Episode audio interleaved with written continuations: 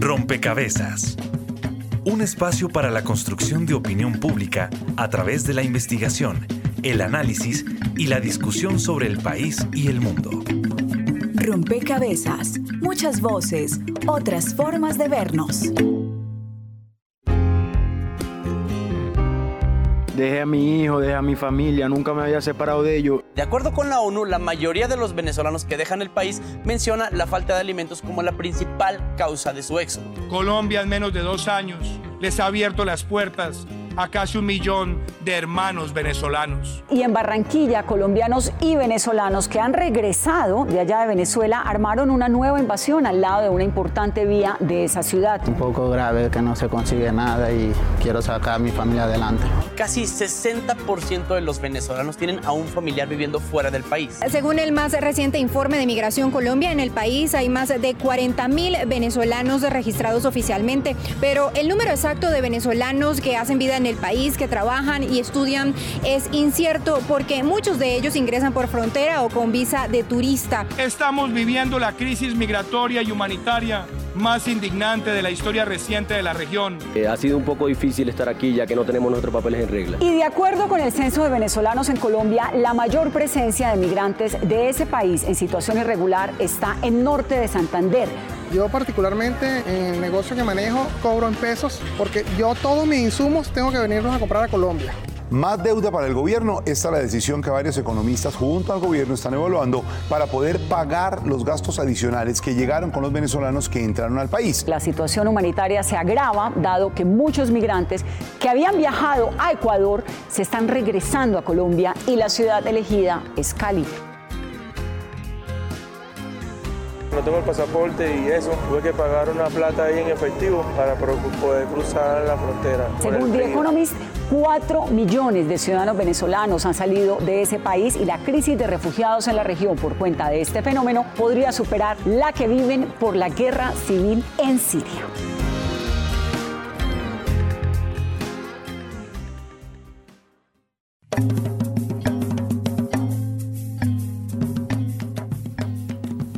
Saludo a todos los oyentes, a todas las personas que se conectan y sintonizan a esta hora. Rompecabezas, muchas voces, otras formas de vernos. Y hoy en la mesa de rompecabezas, em, digamos que intentaremos entender la situación a la que se están enfrentando las mujeres y hombres eh, venezolanos que están migrando a nuestro país. Em, Colombia y Venezuela comparten un poco más de 2.200 kilómetros de frontera.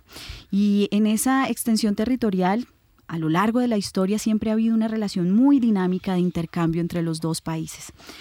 Eh, lo que hemos visto en los últimos años ha sido eh, quizás una de las coyunturas migratorias em, más difíciles a las que se ha enfrentado tanto Colombia como los eh, ciudadanos venezolanos. Es el desplazamiento, es la migración forzada em, de miles de personas que buscan mejores condiciones. Eh, para muchos es de vida o muerte, eh, para muchos. Para otros es buscando mejores oportunidades. Eh, pues sobre eso queremos conversar en este rompecabezas, queremos entender este fenómeno en particular, los retos que se imponen al gobierno colombiano, pero también a la sociedad colombiana porque los y las venezolanas están llegando a ciudades concretas, a barrios concretos en donde tienen que convivir con los colombianos y ahí también hay un reto también para la sociedad, para la ciudadanía. Buscamos em, responder o quizás eh, desmontar algunas, algunos imaginarios, algunas percepciones que hay alrededor de este fenómeno migratorio y reconocer las situaciones a las que se están enfrentando eh, las personas que llegan a nuestro país y también valorar esto, este escenario como una oportunidad, porque para muchos países la migración se convierte también en una oportunidad. Así que queremos aportar en esta perspectiva desde Rompecabezas. Bienvenidos desde ya a participar en este programa a través de las redes sociales en las que Daniel Garrido está pendiente y quien les habla, Mónica Osorio, a guiar les acompañaremos hoy. Hola Mónica, así es, invitamos a todas las personas que nos escuchan a través de Javeriana Estéreo 91.9 FM a que se sumen a nuestras redes sociales. En Twitter nos encuentran como Rompecabezas, reemplazando la O por un cero, y en Facebook como Rompecabezas Radio. Allí, además de estar pendientes de nuestros programas y poderlos escuchar, también pueden participar con su opinión, como van a ver en algunas fichas que tenemos para el programa más adelante. También aprovechamos para saludar a las emisoras aliadas que nos permiten llegar a distintos lugares del territorio nacional. Saludos a nuestras emisoras aliadas. Nos escuchan en Putumayo, Nariño, Valle del Cauca, Caldas, Chocó, Antioquia, Córdoba, Atlántico, Tolima, Los Santanderes y en Bogotá. En todo el país a través de la red de Radio Universitaria de Colombia. En Venezuela por el Instituto Radiofónico Fe y Alegría. En América Latina por la Asociación Latinoamericana de Educación Radiofónica ALER y en el mundo entero por javerianaestereo.com y SoundCloud como rompecabezas-programa-radial. Bien, y vamos a iniciar entonces a, a, construir este rompecabezas.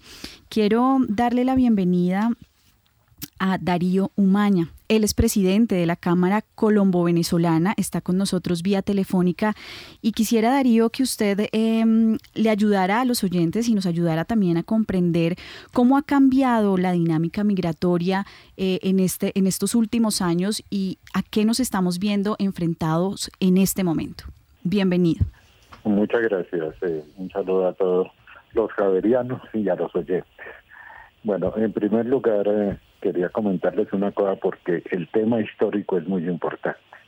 Muchas de las cuestiones que se oyen sobre la migración, pues a veces tienen que ver con tal vez la última etapa de la migración y no todo lo que ha pasado. La primera deuda histórica es que no hay que olvidar que cerca de cuatro millones y medio de colombianos viven en Venezuela hace cerca de 40 años. Durante estos 40 años han llegado expulsados por la violencia, por el hambre, por la violencia eh, paramilitar, por la violencia guerrillera y por la violencia del Estado.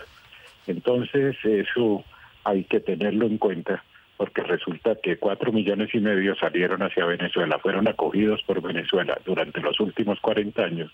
Algunos están regresando y ha llegado una migración de más o menos un millón doscientos mil migrantes. Si usted saca el resultado neto, son muchos más los colombianos que han residido en Venezuela que los colombianos que estamos recibiendo acá.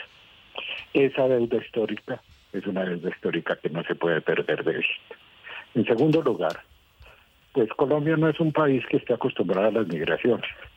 Ese tema de las migraciones, pues en los últimos años pasamos de 130 mil migrantes a un millón y algo de migrantes, que no sigue siendo, no es importante todavía, dentro del total de la población colombiana.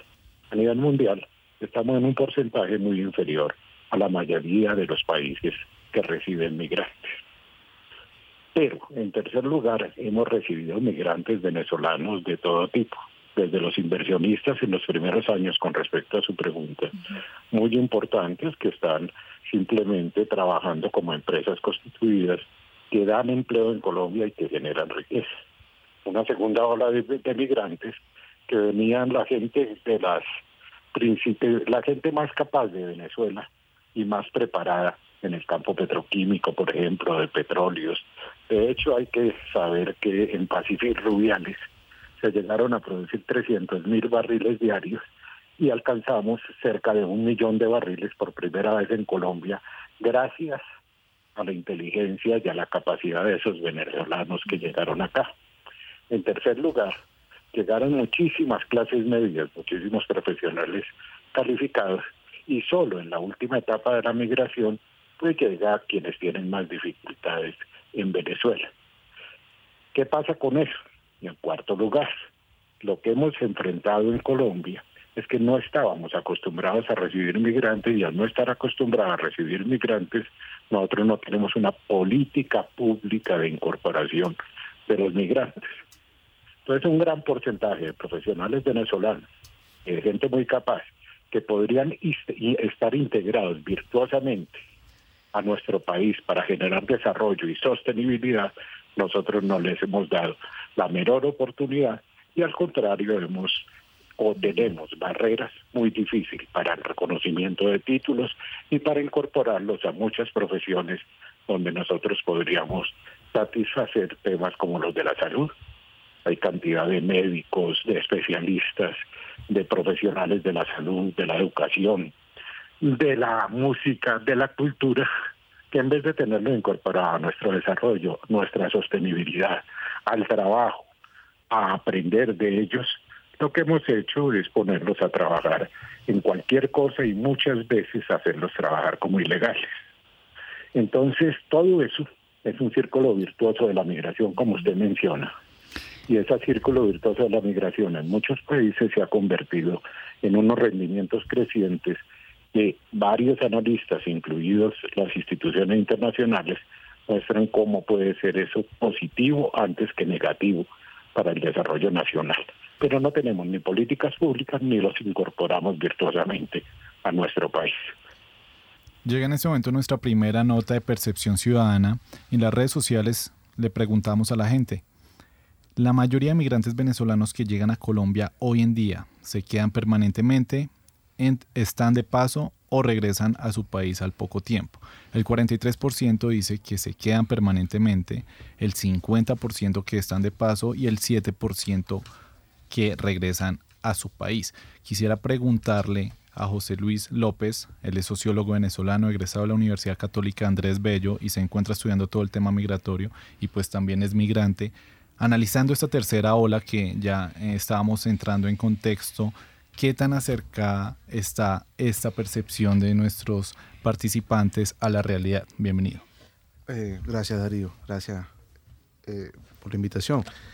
A ver, yo, yo creo que lo primero que debemos tener claro aquí es que esto no es necesariamente una coyuntura. Eh, probablemente, de hecho, las cifras están cambiando y América Latina, el 60% de las migraciones que se han producido en los últimos años, el 60% de los migrantes tienen como destino la propia Latinoamérica. De tal manera que para la región, esto que es un fenómeno relativamente nuevo, la verdad es que probablemente sea un fenómeno que permanezca este, y sea, digamos, un signo de los movimientos, los flujos migratorios masivos en el mundo y América Latina sencillamente se está incorporando a ellos. Y ya el destino de los latinoamericanos no es necesariamente el norte, sino que comienza a ser el sur. Que creo que, creo que no es pertinente eh, entender la migración venezolana como una migración que se va a retornar prontamente. Y hay varias razones que ayudan a, a entender esto. Voy a dar al menos tres. Una que es la, brecha salarial, que suele ser un indicador que ayuda a comprender este, eh, este fenómeno, aunque no es necesariamente el único. En este momento, un día de trabajo de un venezolano en Colombia representa 30 días de trabajo en, Venezuela. De tal manera que un, venezolano que trabaja aquí durante dos, 12 eh, días al salario mínimo integral colombiano está con eso viviendo un año lo que yo creo que va a pasar es que eh, una buena parte de los venezolanos que están aquí están utilizando ese ingreso para convertirlo en remesas, para ayudar a, los una parte de las familias que se queden en Venezuela. No es eh, conveniente en términos del diseño de una política pública pensar que el retorno de la, de la población migración venezolana va a ser pronto. Bien, entonces, digamos, queda claro ante esta participación, también esta percepción que llega de redes sociales, que este 7% de personas que piensan que, los venezolanos o las venezolanas van a regresar a su país en pocos meses, quizás ahí no están tan acertados en esta apreciación. Pero sí queda eh, un porcentaje alto entre quienes permanecen y quienes también toman eh, el paso por el país solamente de tránsito, ¿no? Porque están buscando ir a un tercer país. Em, está con nosotros también aquí en la mesa de trabajo Camila Esguerra. Ella es investigadora del Instituto Pensar. Ha venido también trabajando en sus investigaciones en el tema mm, de migración, pero también usted tiene formación y mucha experiencia en temas de género. Y ahí valdría la pena hacer ese análisis, Camila, porque em, hablamos de, de los migrantes como un homogéneo, ¿no? Y allí ya, ya ustedes, tanto Darío como José Luis, se aproximaron a darnos eh, un, contexto y, empezarnos a, mostrar que hay personas muy distintas en esta, en esta última ola o en esta ola que estamos viviendo de migración.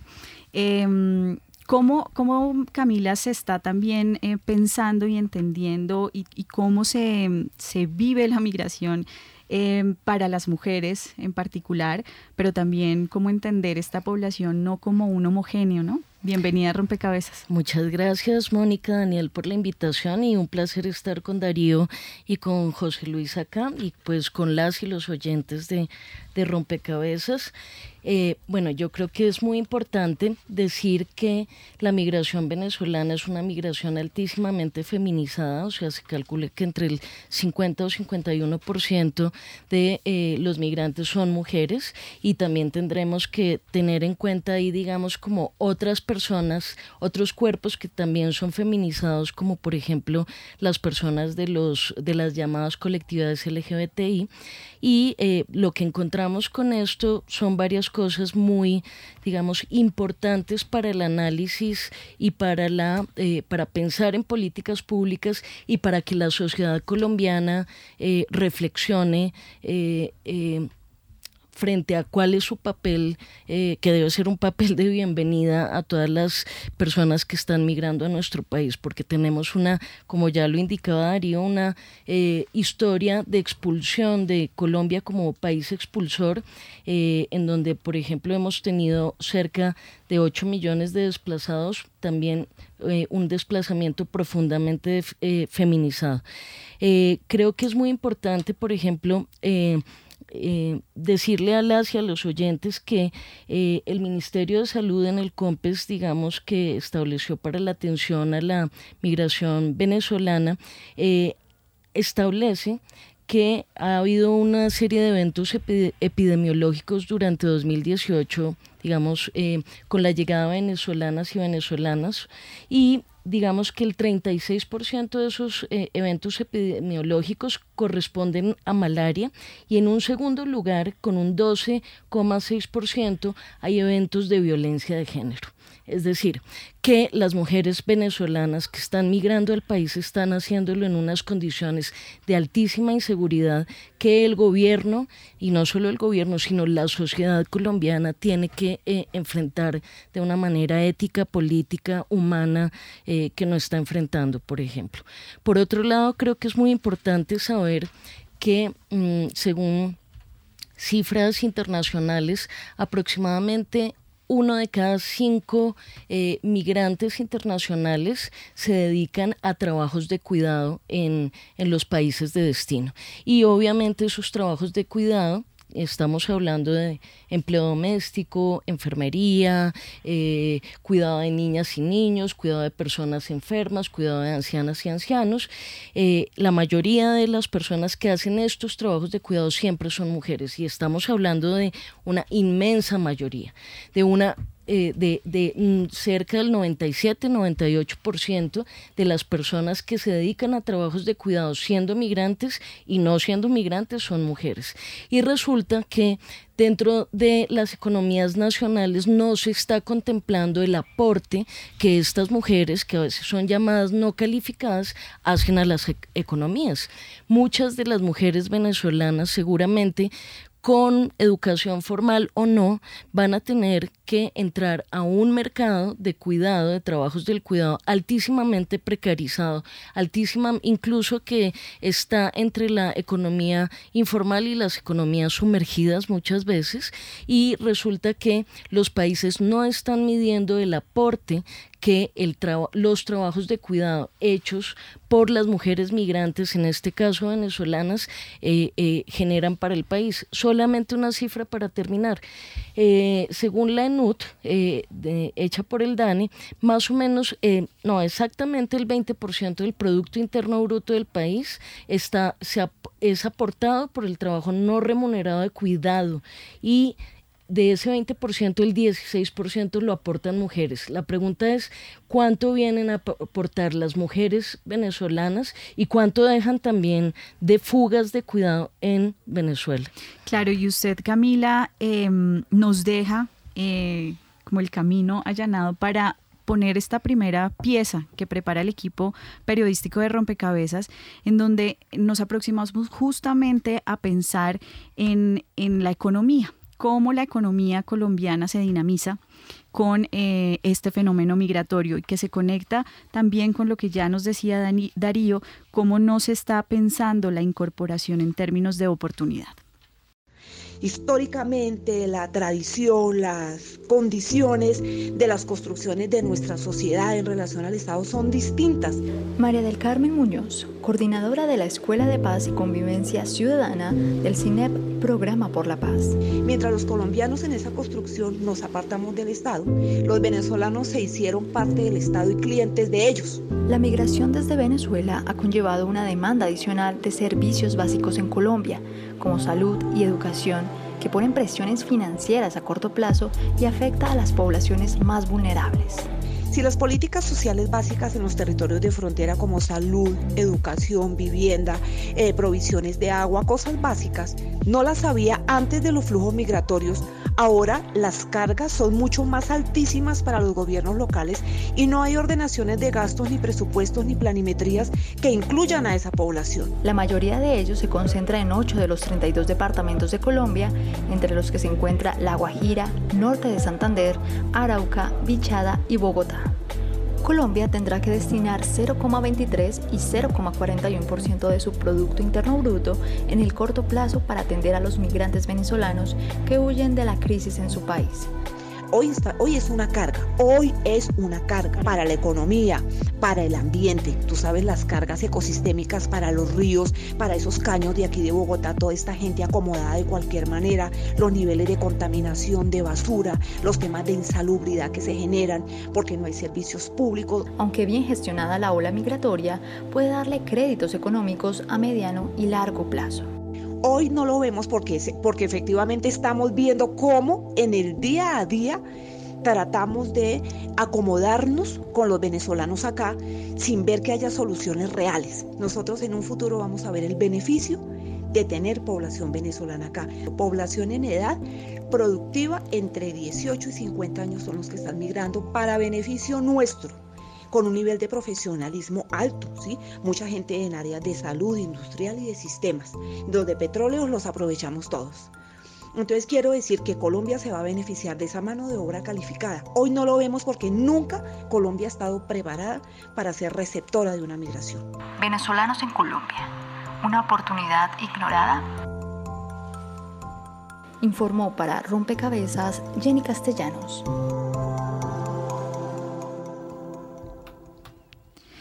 Bien, ahí estaba, no estamos viendo la oportunidad, eh, no estamos viendo y, ustedes ya lo venían diciendo. Se están enfrentando eh, los venezolanos y las venezolanas a unas condiciones de trabajo que podrían estar cercanos a la explotación laboral, em, pero también hay muchos profesionales calificados que no están siendo mm, valorados y que no están ejerciendo. Entonces, hablemos un poco de em, cómo desde la economía entender de una manera distinta eh, y ayudar también a la ciudadanía a entender el valor que tiene la migración para el país. Eh, Darío. Eh, mire, desde la economía, desafortunadamente yo soy economista. Pero desde la economía, mire, todos los estudios internacionales dicen que las migraciones pueden ser aspectos positivos. Claro, si uno los mira como positivos, como exponía la persona que hablaba antes, en el sentido de integrar a los venezolanos de acuerdo con sus reales capacidades a los diferentes sectores productivos. La cosa es sencilla desde economía, en la medida que tengan un trabajo formal, en esa misma, misma medida van a cotizar a pensiones, van a cotizar a salud, van a cotizar a las casas de compensación, a todo lo que usted quiera, y eso no se vuelve un costo, sino una oportunidad. Pero en el corto plazo, nosotros, y con buena voluntad el gobierno, no puedo decir que no haya sido así, ha tratado de manejar solamente los aspectos de la ayuda humanitaria. Aquí hay una pregunta que yo quisiera hacer. ¿Qué está pasando con los dineros de la ayuda humanitaria? que han sido muchos los que han entrado a Colombia de los diferentes países. ¿Recuerdan ustedes cuando se firmó el proceso de paz? Que empezaron a entrar recursos de la ayuda humanitaria y en esa ayuda humanitaria y para proyectos productivos y demás, pues esos recursos se les puso la lupa totalmente sobre cómo se han sido utilizados. hasta extradiciones ha provocado ese tema de la utilización de los recursos que llegaron del exterior. Pues bien, la primera, el primer punto es que todos esos recursos de ayuda humanitaria, que son muchos, eh, se han venido utilizando, no sé si ordenado o desordenadamente, pero es hora que nos informen cuál ha sido la orientación de esos recursos, en qué se ha gastado y si han llegado realmente a los principales beneficiarios. Mire, el problema de la cooperación, de la ayuda humanitaria muchas veces es que el dinero se queda en los diferentes actores de la cooperación, pero no llegan directamente a los actores reales que son los migrantes venezolanos. Entonces ese punto y la ayuda humanitaria ha sido un ingreso. Vamos por el segundo punto. El primer punto es que puede ser un círculo virtuoso, donde se incorporen al desarrollo y paguen, como paga cualquier trabajador colombiano, los, los recursos para la seguridad social, inclusive para cosas como las pensiones y demás. El segundo punto es que la ayuda humanitaria se ha utilizado y se ha hecho solo una estrategia de ayuda humanitaria donde mucha ha llegado del extranjero. El tercer punto sí, en las regiones han generado unas necesidades de salud, pero los cálculos que sí hacen es que lo que ha invertido el gobierno colombiano básicamente por urgencias, que es el servicio que se le presta a los venezolanos en Colombia, es algo así como 30 mil millones de pesos, que para mí es mucho, pero para el presupuesto nacional no es demasiado. Y el cuarto punto es cuánto estamos dedicando nosotros para diseñar políticas públicas de incorporación si no existen las políticas públicas. Entonces, mire, sí es un problema de corto plazo, pero no hay una estrategia de incorporación en el mediano plazo de los venezolanos a la economía colombiana. Pero finalmente, en esta observación, mire, hay muchos venezolanos que vienen, entran y se van, que es todos los migrantes que van más, más hacia el sur. Vivir en Colombia es difícil. Vivir en Colombia es difícil para los colombianos, como lo mencionaba la profesora, y es difícil para los colombianos porque la el cubrimiento por parte nuestra de los derechos fundamentales a la salud, a la educación, bueno, a todos los derechos, a la cultura, a todas estas cosas es insuficiente. Por supuesto, cualquier cantidad de venezolanos adicionales agrava más el problema, pero es que el problema tiene que ver con tratar los, eh, los aspectos relativos a esta problemática con una claridad suficiente de cómo es la incorporación, porque no hay mucha diferencia entre un desplazado interno y un venezolano que llega desplazado de su país en este momento. Y, no, y la política sobre desplazamiento, por ejemplo, en el nuevo plan de desarrollo y los recursos para eso, pues no son los prioritarios, sino se están priorizando otras cosas que tienen más que ver con las ventajas que económicamente hay que darles a los sectores privados. En ese sentido, recordando un poco lo que decían nuestros usuarios, el 50% pensaba que están de paso hacia otro país. Y me gustaría preguntarle a Camila, ¿Qué tan real es esto teniendo en cuenta que Colombia es un país con sus propios problemas muy hondos, eh, tiene una, estabilidad que tal vez no es la mejor de la región y hay otros países que pueden ser un poco eh, más beneficiosos para los venezolanos? ¿Cómo está siendo este tema del de, eh, tránsito por Colombia hacia otros países? Pues sí, yo creo que, que uno esperaría que mm, que las y los venezolanos no vieran a Colombia como un país de, de, eh, digamos, para permanecer definitivamente por las condiciones, digamos, eh, muy inferiores que, que, que, presenta Colombia en relación con la, con la región, pero además porque las y los venezolanos estaban acostumbrados a una calidad de vida que evidentemente aquí es muy difícil de encontrar, aunque de manera abrupta, digamos, mm, la, la perdieron, ¿sí? Eh, sin embargo, pues obviamente eh, eh, la, el, muchos venezolanos y venezolanas tuvieron que retornarse, por ejemplo, de Ecuador.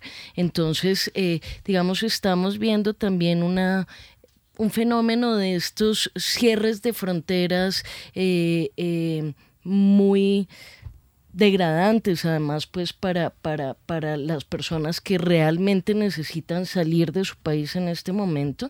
Eh, entonces es compleja la, la, situación en ese sentido y yo concuerdo con Darío y también con José Luis en que obviamente mm, digamos, en Colombia no tenemos políticas suficientes frente al desplazamiento, entonces eh, el gobierno colombiano en realidad se está perdiendo una oportunidad al no establecer rápidamente políticas que puedan absorber, digamos, esta especie de bono demográfico que es la migración. O sea, digamos, Colombia en este momento está en, eh, eh, experimentando un bono demográfico real porque tenemos una eh, eh, gran cantidad de, personas en edad productiva que, que, las políticas de, de, Estado, las políticas de, gobierno no han logrado absorber y ahora está perdiéndose esta nueva oportunidad que es una oportunidad pues esto suena muy utilitarista y a mí no me gusta hablar en esos términos, pero pues sí, en términos económicos es una gran oportunidad, pero además se está perdiendo de toda la el capital cultural que, eh, eh, que tienen las y los venezolanos eh, y, con capital cultural no me estoy refiriendo solamente a la educación universitaria que tengan ellas y ellos, sino a, a toda, digamos, todos los conocimientos que, que, que vienen de otro país y es una oportunidad realmente que se está perdiendo. Bien, pues eh, queda claro que hay un, un, ejercicio de, desde la política pública, decisiones muy rápidas que se requieren para que realmente podamos ver em, este momento como un momento de oportunidad eh, en, este, en este escenario que, por supuesto, para los y las venezolanas es un, es un momento muy duro de crisis, pero que con un ejercicio de recepción y, con una atención adecuada, seguramente se convertirá también para ellos y ellas en una oportunidad. Quiero invitarlos a escuchar el, la siguiente, el siguiente análisis que hace Mauricio Jaramillo y que nos aproxima quizás a uno de los mayores eh, imaginarios de, de la sociedad colombiana y es que relacionan la migración con la inseguridad. Pues vamos a escuchar a Mauricio y sobre eso vamos a conversar en Rompecabezas. ¿Ha impactado la migración de ciudadanos venezolanos la seguridad de Colombia? Rompecabezas habló con Mauricio Jaramillo, profesor principal en la Facultad de Ciencia Política, Gobierno y Relaciones Internacionales de la Universidad del Rosario. Esta es su lectura. No existe ninguna evidencia contundente que hable de cambios significativos en los patrones de inseguridad en Colombia.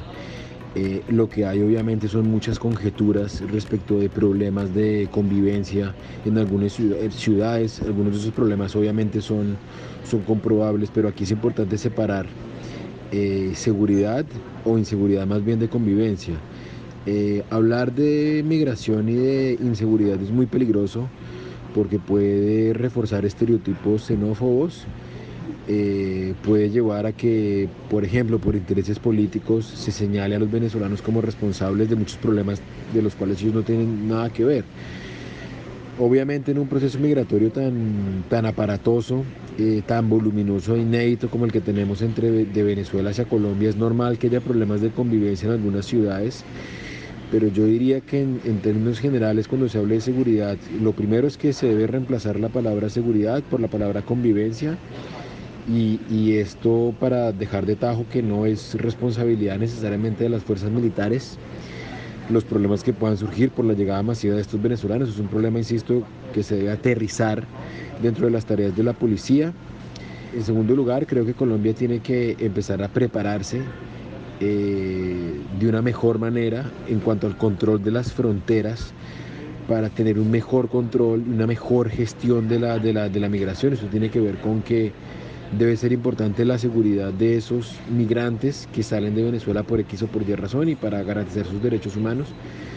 Y en tercer lugar, tiene que haber mucho cuidado en, todos los temas de, de, todos los medios de comunicación, perdón, cuando se habla de estos, de estos problemas de, por ejemplo, de delincuencia, de criminalidad, de contravenciones, porque muchas veces sin necesidad alguna se habla de la nacionalidad de las personas que lo cometen y esto, insisto, puede llevar a, que en algunas ciudades las tensiones en contra de los venezolanos aumenten y es, es, muy peligroso porque nos aleja de un discurso de derechos humanos, el que siempre hemos creído y hemos defendido cuando hemos sido sobre todo generadores de migración. Bien, José Luis, pues em, estamos, digamos, ante, ante la percepción y la percepción em, de alguna forma va empezando a construir como una realidad alterna. Quizás con este programa lo que pretendemos también es pues contribuir a desmitificar algunas cosas. Ya claramente lo decía Mauricio, no hay estudios que evidencien que se aumenta la criminalidad por, esta, eh, por este fenómeno migratorio. Em, pero bueno, hablemos un poco de, los asuntos de la seguridad, de esta percepción que se, que se crea alrededor de la migración em, y cómo también em, eh, juega ahí la fuerza pública, por ejemplo, para atender las situaciones de tensión que se presenten, pero también para garantizar la seguridad y los derechos de quienes llegan. ¿Cómo está viéndose, digamos, cómo están los venezolanos y las venezolanas viviendo y también percibiendo ellos la seguridad en nuestro país. Sí, fíjate, yo, yo hice un par de trabajos con venezolanos um, recién llegados y ellos verbalizan su situación con la siguiente frase, ellos quieren ser entendidos y comprendidos porque no están aquí, eh, quieren que la gente entienda la razón por la que están aquí. Porque a ver, así como para Colombia no es, mm, digamos, un dato de su cultura, eh, eh, una presencia significativa de inmigrantes y extranjeros en, su, en, su, en, su, en sus ciudades, hace 15, hace, en el 2015 habían solamente 170 mil extranjeros en general en Colombia. Y otro dato que me llamó muchísimo la atención es que Migración Colombia existe como la conocemos, desde el 2011. Eso hasta el 2011 estuvo en manos del DAS, es decir, era un asunto militar para la sociedad, no era un asunto de civiles. Si no se trataba de una gente que recibía amablemente a sus eh, visitantes, turistas o extranjeros en, los aeropuertos y en las ciudades, sino era, era parte de la seguridad nacional. Entonces, ahí hay todavía, digamos, una cultura, digamos, del extranjero presente en el país que, está, que, que, creo que, que esto va a ayudar a superar y, Camila decía algo que creo que yo, yo quisiera hacer énfasis en eso. Digamos, hay, hay, una, hay una combinación de culturas allí que se está produciendo que es beneficioso para ambos países.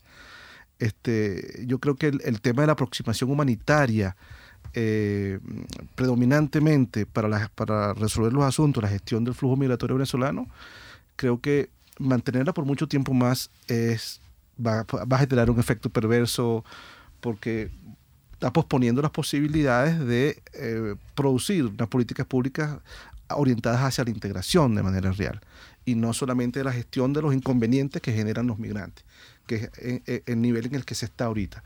El inmigrante está generando unos inconvenientes de saturación, cuando estos procuran eh, ser atendidos por algún servicio del Estado colombiano y el Estado colombiano está intentando resolver esos asuntos de saturación y de exceso de demanda en algunos pero eso no es suficiente. Eh, no, no solamente no es suficiente, sino que eh, concentrar, digamos, los asuntos de diseño de políticas en esos aspectos creo que es limitado y paradójicamente van a producir un efecto contraintuitivo, pues.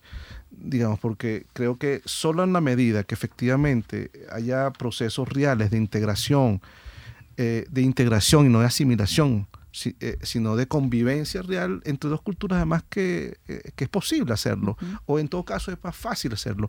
A mí me preocupa, por ejemplo, cuando el COMPES, eh, este COMPES de la migración coloca como referencia lo que hace Turquía, Jordania y, el Líbano, que la verdad que lo que está haciendo allí es tercerizando los asuntos para Europa. Es decir, Europa consiguió que Turquía estaba disponible y Jordania estaban disponibles para resolver los asuntos que los sirios le estaban provocando a Europa y entonces, bueno, decidieron tercerizar los asuntos relativos a una gestión segura, regular y estable de la migración siria.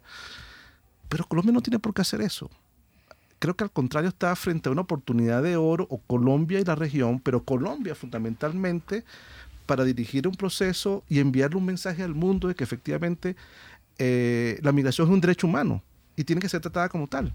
Puede hacerlo, tiene economía con que hacerlo, tiene eh, inteligencia instalada este, para hacerlo, eh, tiene un momento, digamos, de su economía de su país perfecto para... para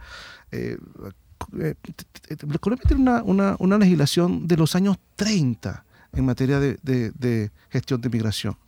Es decir, aquí, aquí se trata que Colombia reconstruya su relación con el otro, con lo que es distinto a ella, con la que, con la que creo que tiene muy poca experiencia.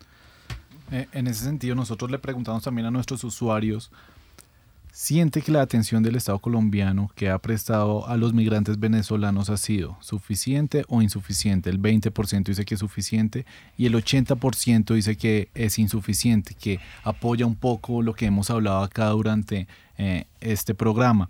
En ese sentido, ah, ustedes han hablado de oportunidad y podríamos preguntarnos entonces cómo debe ser la política pública en esta oportunidad que precisamente se está presentando, Darío. Mira, es que yo creo que nosotros eh, eh, a veces no entendemos que es distinto que llegue un africano que habla los, las lenguas africanas a Francia o a Inglaterra o a cosas de esas, a los venezolanos que están llegando a Colombia. Pero usted puede diferenciar un llanero colombiano de un llanero venezolano. Tal vez no sea tan fácil, Darío. por su, por que usted no lo diferencia. Usted puede diferenciar un caraqueño de un costeño colombiano. Por supuesto, no lo puede diferenciar. Usted puede diferenciar, perdón la expresión José Luis, pero es para hacer la comparación, un gocho venezolano con un colombiano del centro del país o de Cúcuta. No, por supuesto. Mire, es que nosotros partimos de una ganancia en la migración, es la identidad cultural, la identidad de valores, la identidad musical, la identidad de complementación en cada una de las cosas. Y por eso debería ser mucho más fácil la integración de los venezolanos a Colombia, porque moléstele a quien moleste, un venezolano en el llano es un colombiano más y un colombiano llanero en Venezuela es un venezolano más. Entonces, si en algo se, equivocó la integración económica que hicimos en la comunidad andina en la que yo participé, eh, fue no tener la inteligencia de entender que cultural, sociológica y antropológicamente colombianos y venezolanos somos los mismos. Lo insuficiente del COMPES es lo insuficiente que tenemos en la mentalidad de nuestro gobierno y especialmente de este gobierno para saber que el problema no es de estar ayudando a los venezolanos, sino el problema es de cómo generar un proceso de integración virtuosa como lo hemos debido tener hace muchos años. Bueno, usted Darío y José Luis han señalado dos asuntos que creo merecen la pena ser profundizados en la mesa. Uno fue esa claridad que también Mauricio Jaramillo eh, lo señaló y es esa eh, relación o esa comprensión que tiene o que ha tenido el Estado en la historia de la migración, ¿no? Cómo en algún momento de la historia estuvo la migración articulada con la comprensión desde la fuerza militar como un asunto más de seguridad y cómo, bueno, desde 2011 ha venido eso cambiando. Y ahí también usted señalaba algo y es entender la migración como un derecho humano. Y yo creo que sobre eso valdría la pena eh, detenernos un momento para ayudarle a, la audiencia pues a entender qué significa esta comprensión y cómo esta comprensión también en este, en este debate que se está teniendo sobre las políticas públicas pueden ayudar, Camila, a, a fortalecer y a mejorar pues el diseño de las políticas públicas, porque de alguna forma hemos resaltado que falta entender la política pública distinta, que falta en la política pública esta mirada, eh, voy a parafrasear a Darío, de este círculo virtuoso para lograr una integración real. Pero entonces, ¿cómo esta perspectiva de derechos le ayudaría a la política pública y también para ayudarnos a todos a comprender desde allí la migración? Por supuesto, yo creo que mm, movernos por el mundo debe ser un derecho. Eh, digamos que eh, tenemos que pensar en un mundo en donde eh, realmente empiecen a caerse las fronteras, así eso parezca irreal creo que es un gran problema que la política colombiana haya asumido esta, este modelo securitista ¿no? de la migración y de pensar que esto es un problema de seguridad, sino todo lo contrario, una gran oportunidad, digamos, de intercambio, porque yo no creo que mm, las políticas además deban ser políticas eh, de integración en una sola vía, es decir, de que las y los venezolanos, las venezolanas y los venezolanos vengan a comportarse eh, eh, como colombianos, sino que se se mantenga la diferencia. Las diferencias se enriquecen. Entonces creo que lo que hay que mantener no es la mismidad, sino la otredad. Lo que hay que suprimir es las desigualdades. Usted había señalado, de hecho, Camila, en, una intervención anterior, em, no solamente entender desde lo utilitarista la economía cómo la migración eh, vitaliza o fortalece la economía y y tal, sino usted también había señalado esto de la, de la cultura, ¿no? El intercambio cultural. Y ahorita se conecta con José Luis, que también había señalado que Colombia se tiene que pensar en esa relación con el otro. Eh, y en esa relación con el otro, pues también quisimos preguntarle a la gente cómo, cómo percibe ¿no? En las calles, cómo la gente entiende este intercambio y esta relación. Escuchemos. Pues yo pienso que hay que apoyar a nuestros vecinos ya que están pasando por una situación muy difícil y pues todos pasamos por una situación difícil en algún momento y lo que esperamos es recibir apoyo. Pues yo pienso que las consecuencias pueden ser mm, disturbios entre los colombianos porque se pueden reducir las oportunidades de trabajo entre otras cosas. Según mi punto de vista, eh, creo que hemos sido bastante generosos pues con respecto al, al recibimiento de tantos venezolanos, ya que yo vivo en una zona fronteriza con Venezuela y realmente la situación social, eh, la seguridad ha decrecido demasiado con respecto a cómo estábamos hace cinco años, por ejemplo. Y a pesar de que sabemos, se sabe que las circunstancias están siendo muy difíciles para los venezolanos, también está llegando a afectar demasiado a los propios colombianos. Bueno, pues la migración de los venezolanos hacia Colombia me parece algo un poco complicado y caótica. Colombia siempre ha sido como un país muy bondadoso y abierto a las demás personas. Yo creo que debería existir un filtro para recibir estas personas. Nos han expuesto también a muchas cosas pues a las que no estábamos preparados. Pues allí están las percepciones, las ideas que están instaladas en, en la ciudadanía, pero que también en este programa buscamos eh, ampliar esa comprensión Em, que se tenga mucha más información y argumentación para poder decir si efectivamente, em, por ejemplo, como lo escuchábamos, existe mayor o menor inseguridad, pues ya lo vemos que realmente no existe mayores índices de inseguridad por el fenómeno migratorio. O em, también aclarar un poco esta realidad histórica en donde también Venezuela, en los términos del, oyente ha sido generosa con Colombia al recibir durante muchos años colombianos que se han desplazado por la situación, digamos, del conflicto armado interno. Creo que em, vamos construyendo este rompecabezas em, y tratando de dejar en, la audiencia algunas ideas claras sobre cómo pensar distinto este fenómeno de la migración. Em, pero vale la pena entonces este momento para pensar cómo han sido o cómo se han transformado las relaciones entre colombianos y venezolanos a partir de este, de este momento, digamos, de, lo que ustedes han denominado aquí en la mesa como esta tercera ola migratoria. Quiero invitarlos a escuchar la siguiente, em, el siguiente análisis de María del Carmen Muñoz para ahí sí abrir a la mesa de trabajo sus micrófonos y también para que ustedes nos den su visión. Acá la gente nativa de Colombia se sienten desplazados. María del Carmen Muñoz, coordinadora de la Escuela de Paz y Convivencia Ciudadana del CINEP Programa por la Paz. Voy a abrir comillas. Estoy fundido con esos venezolanos porque nos quitaron el trabajo porque ya no nos atienden ni siquiera las medicina básica porque se lo dan a ellos. Según cifras del Ministerio del Exterior, había 1.032.016 venezolanos en Colombia hasta septiembre del 2018, pero Colombia parece estar al borde de la xenofobia. Sí hay xenofobia, la misma gente colombiana lo dice, sí. No queremos saber de venezolanos, de los temas de empleo que las altas tasas de desempleo han estado en esos territorios, ahora súmele mano de obra tan barata de venezolanos.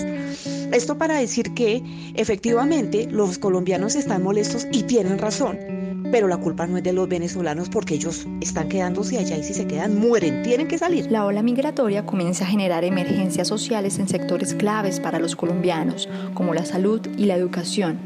Además, el aumento de la inseguridad que se asocia a los migrantes. Y algunos, sí, porque cuando hay migraciones también vienen bandidos en las migraciones, eso es lógico. Hay algunos bandidos que se portan mal, que han robado familias, que atracan, entonces también ha ayudado a generar un estigma sobre ellos. Todo venezolano es ladrón y cosas así.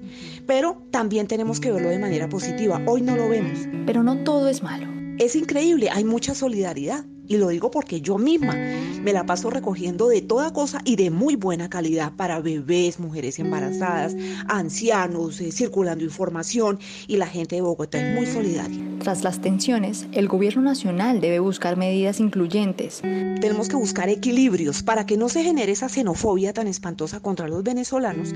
Lo que tenemos que hacer es juntar a las poblaciones, tanto receptoras como migrantes, conversar sobre el tema de una manera clara, visibilizar las necesidades que tienen los colombianos pendientes por resolver, visibilizar las necesidades recientes de los venezolanos y ver cómo nosotros hacemos mesas de trabajo conjuntas para resolver mutuamente las situaciones y que los gobiernos locales también aporten recursos y se pongan en esas mismas mesas de trabajo a cooperar con ideas, a ser proactivos, a tender puentes, a generar otro, otro tipo de relaciones, porque esto no para aquí en Venezuela, esto va a empeorar y van a aumentar las familias esos territorios. Entonces, tenemos que plantear soluciones prácticas sin excluir a uno ni a otro. Informó para Rompecabezas Jenny Castellanos. Bueno, y una afirmación tajante es que existe la xenofobia. Y creo que sobre eso, em, en estos últimos minutos que nos quedan en rompecabezas, vale la pena dejar el mensaje, em, un mensaje quizás a la ciudadanía para realmente entender de una manera distinta la migración y para enfrentar de alguna forma esto que se está generando, eh, esta reacción negativa hacia eh, los y las venezolanas. Em, Camila, ¿cuál sería ese mensaje que de alguna forma responda y contrarrestre la xenofobia que se está generando eh, y que se evidencia en algunos, en algunos sectores? Bueno, que recordemos que hemos sido bienvenidas y bienvenidos en Venezuela por mucho tiempo, primero.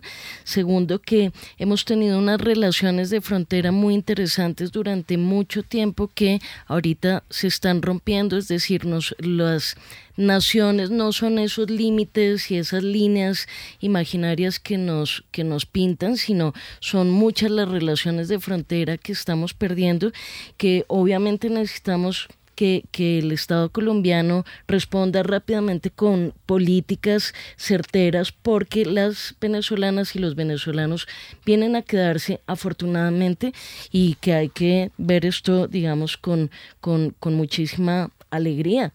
Darío, ¿Qué suma usted a estas recomendaciones y a estas reflexiones que nos deja Camila para enfrentar la xenofobia?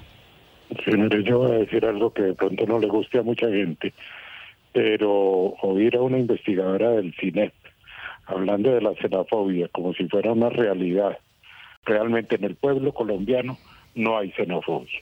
El pueblo colombiano es mucho más noble que lo que la gente se imagina. Otra cosa es que todos los días nos estén induciendo a la violencia desde ciertos sectores de la población, pero en general, en general, el pueblo colombiano es un pueblo de paz, es un pueblo de acogida y así lo hemos demostrado durante todo este periodo.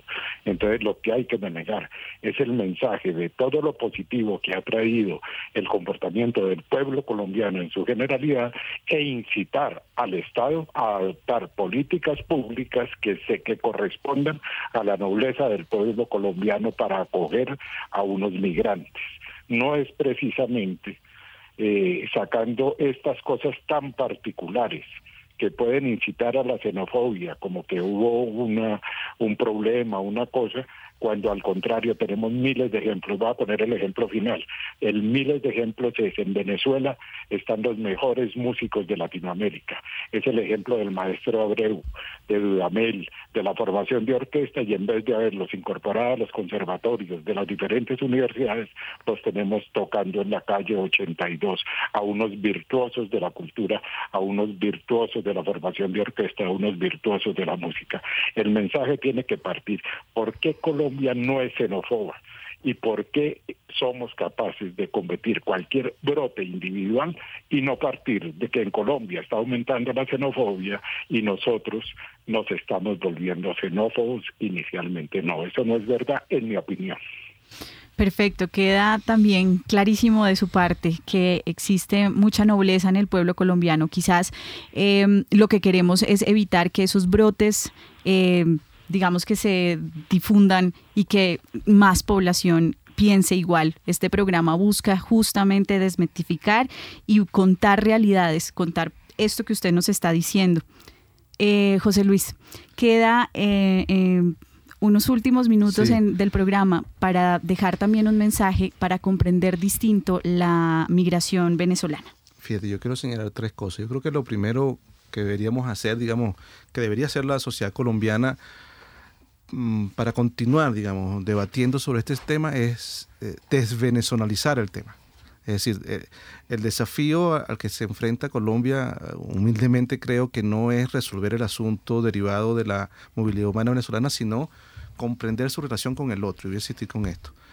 Eh, estructurar un diseño de convivencia que incorpore naturalmente la existencia de algo distinto al colombiano, que no es natural en su diseño de políticas y en las maneras de, cómo relacionarse con la gente, desde la confianza, cosa que es eh, difícil conseguirlo incluso para eh, un colombiano con otro colombiano. Y, me disculpan que yo eh, me atreva a decir estas cosas aquí que no soy colombiano y lo hago con, de verdad con mucho respeto. Creo que, creo que la sociedad colombiana está desafiada, no el Estado colombiano, la sociedad colombiana está desafiada a superar eh, su mismidad, como, como muy bien dijo, dijo Camila.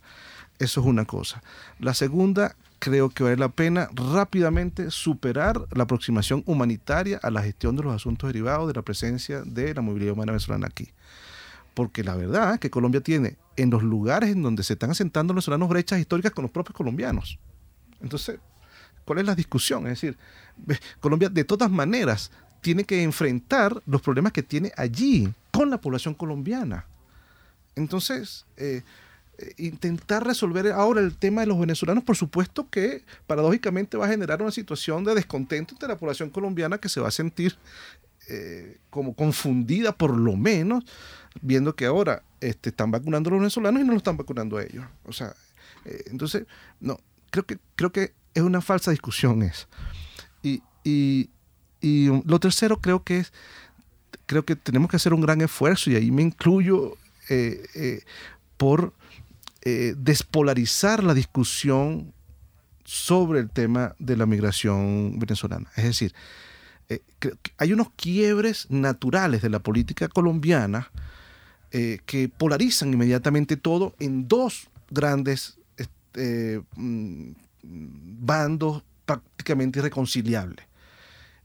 Creo que eso no eh, es una buena noticia para, la sociedad colombiana. Sí polarizamos también el tema de la migración, porque mm, eh, inmediatamente nos cegamos y dejamos ver de ver oportunidades allí eh, o inclusive ocultamos haber visto cosas de interés en la presencia venezolana porque la posición política no nos los permite. Entonces, creo que despolarizar esa, esa, esa discusión desvenezolanizarla y superar rápidamente la gestión humanitaria de, este, de este tema eh, son tres cosas que hay que hacer muy rápidamente. Bueno, muchísimas gracias a ustedes y con esta lista de recomendaciones, quizás para entender, aproximarnos también a la situación y al fenómeno de una manera distinta, cerramos este rompecabezas. Muchas gracias a ustedes, a los oyentes, por permanecer y escuchar el programa hasta el final. Nos vemos, nos esperamos, nos escuchamos en una próxima emisión. Estuvimos con ustedes quien les habla Mónica Osorio Aguiar, en las redes sociales Daniel Garrido y en la producción de Rompecabezas Juan Sebastián Ortiz y Jenny Castellanos. Rompecabezas, una producción del CINEP, Programa por la Paz, la Pontificia Universidad Javeriana y la emisora Javeriana Estéreo 91.9 FM. Rompecabezas, muchas voces, otras formas de vernos. Los paisajes sonoros de Rompecabezas cuentan con audios tomados de distintas fuentes. Para conocer el origen del material, diríjase a www.cinep.org.co.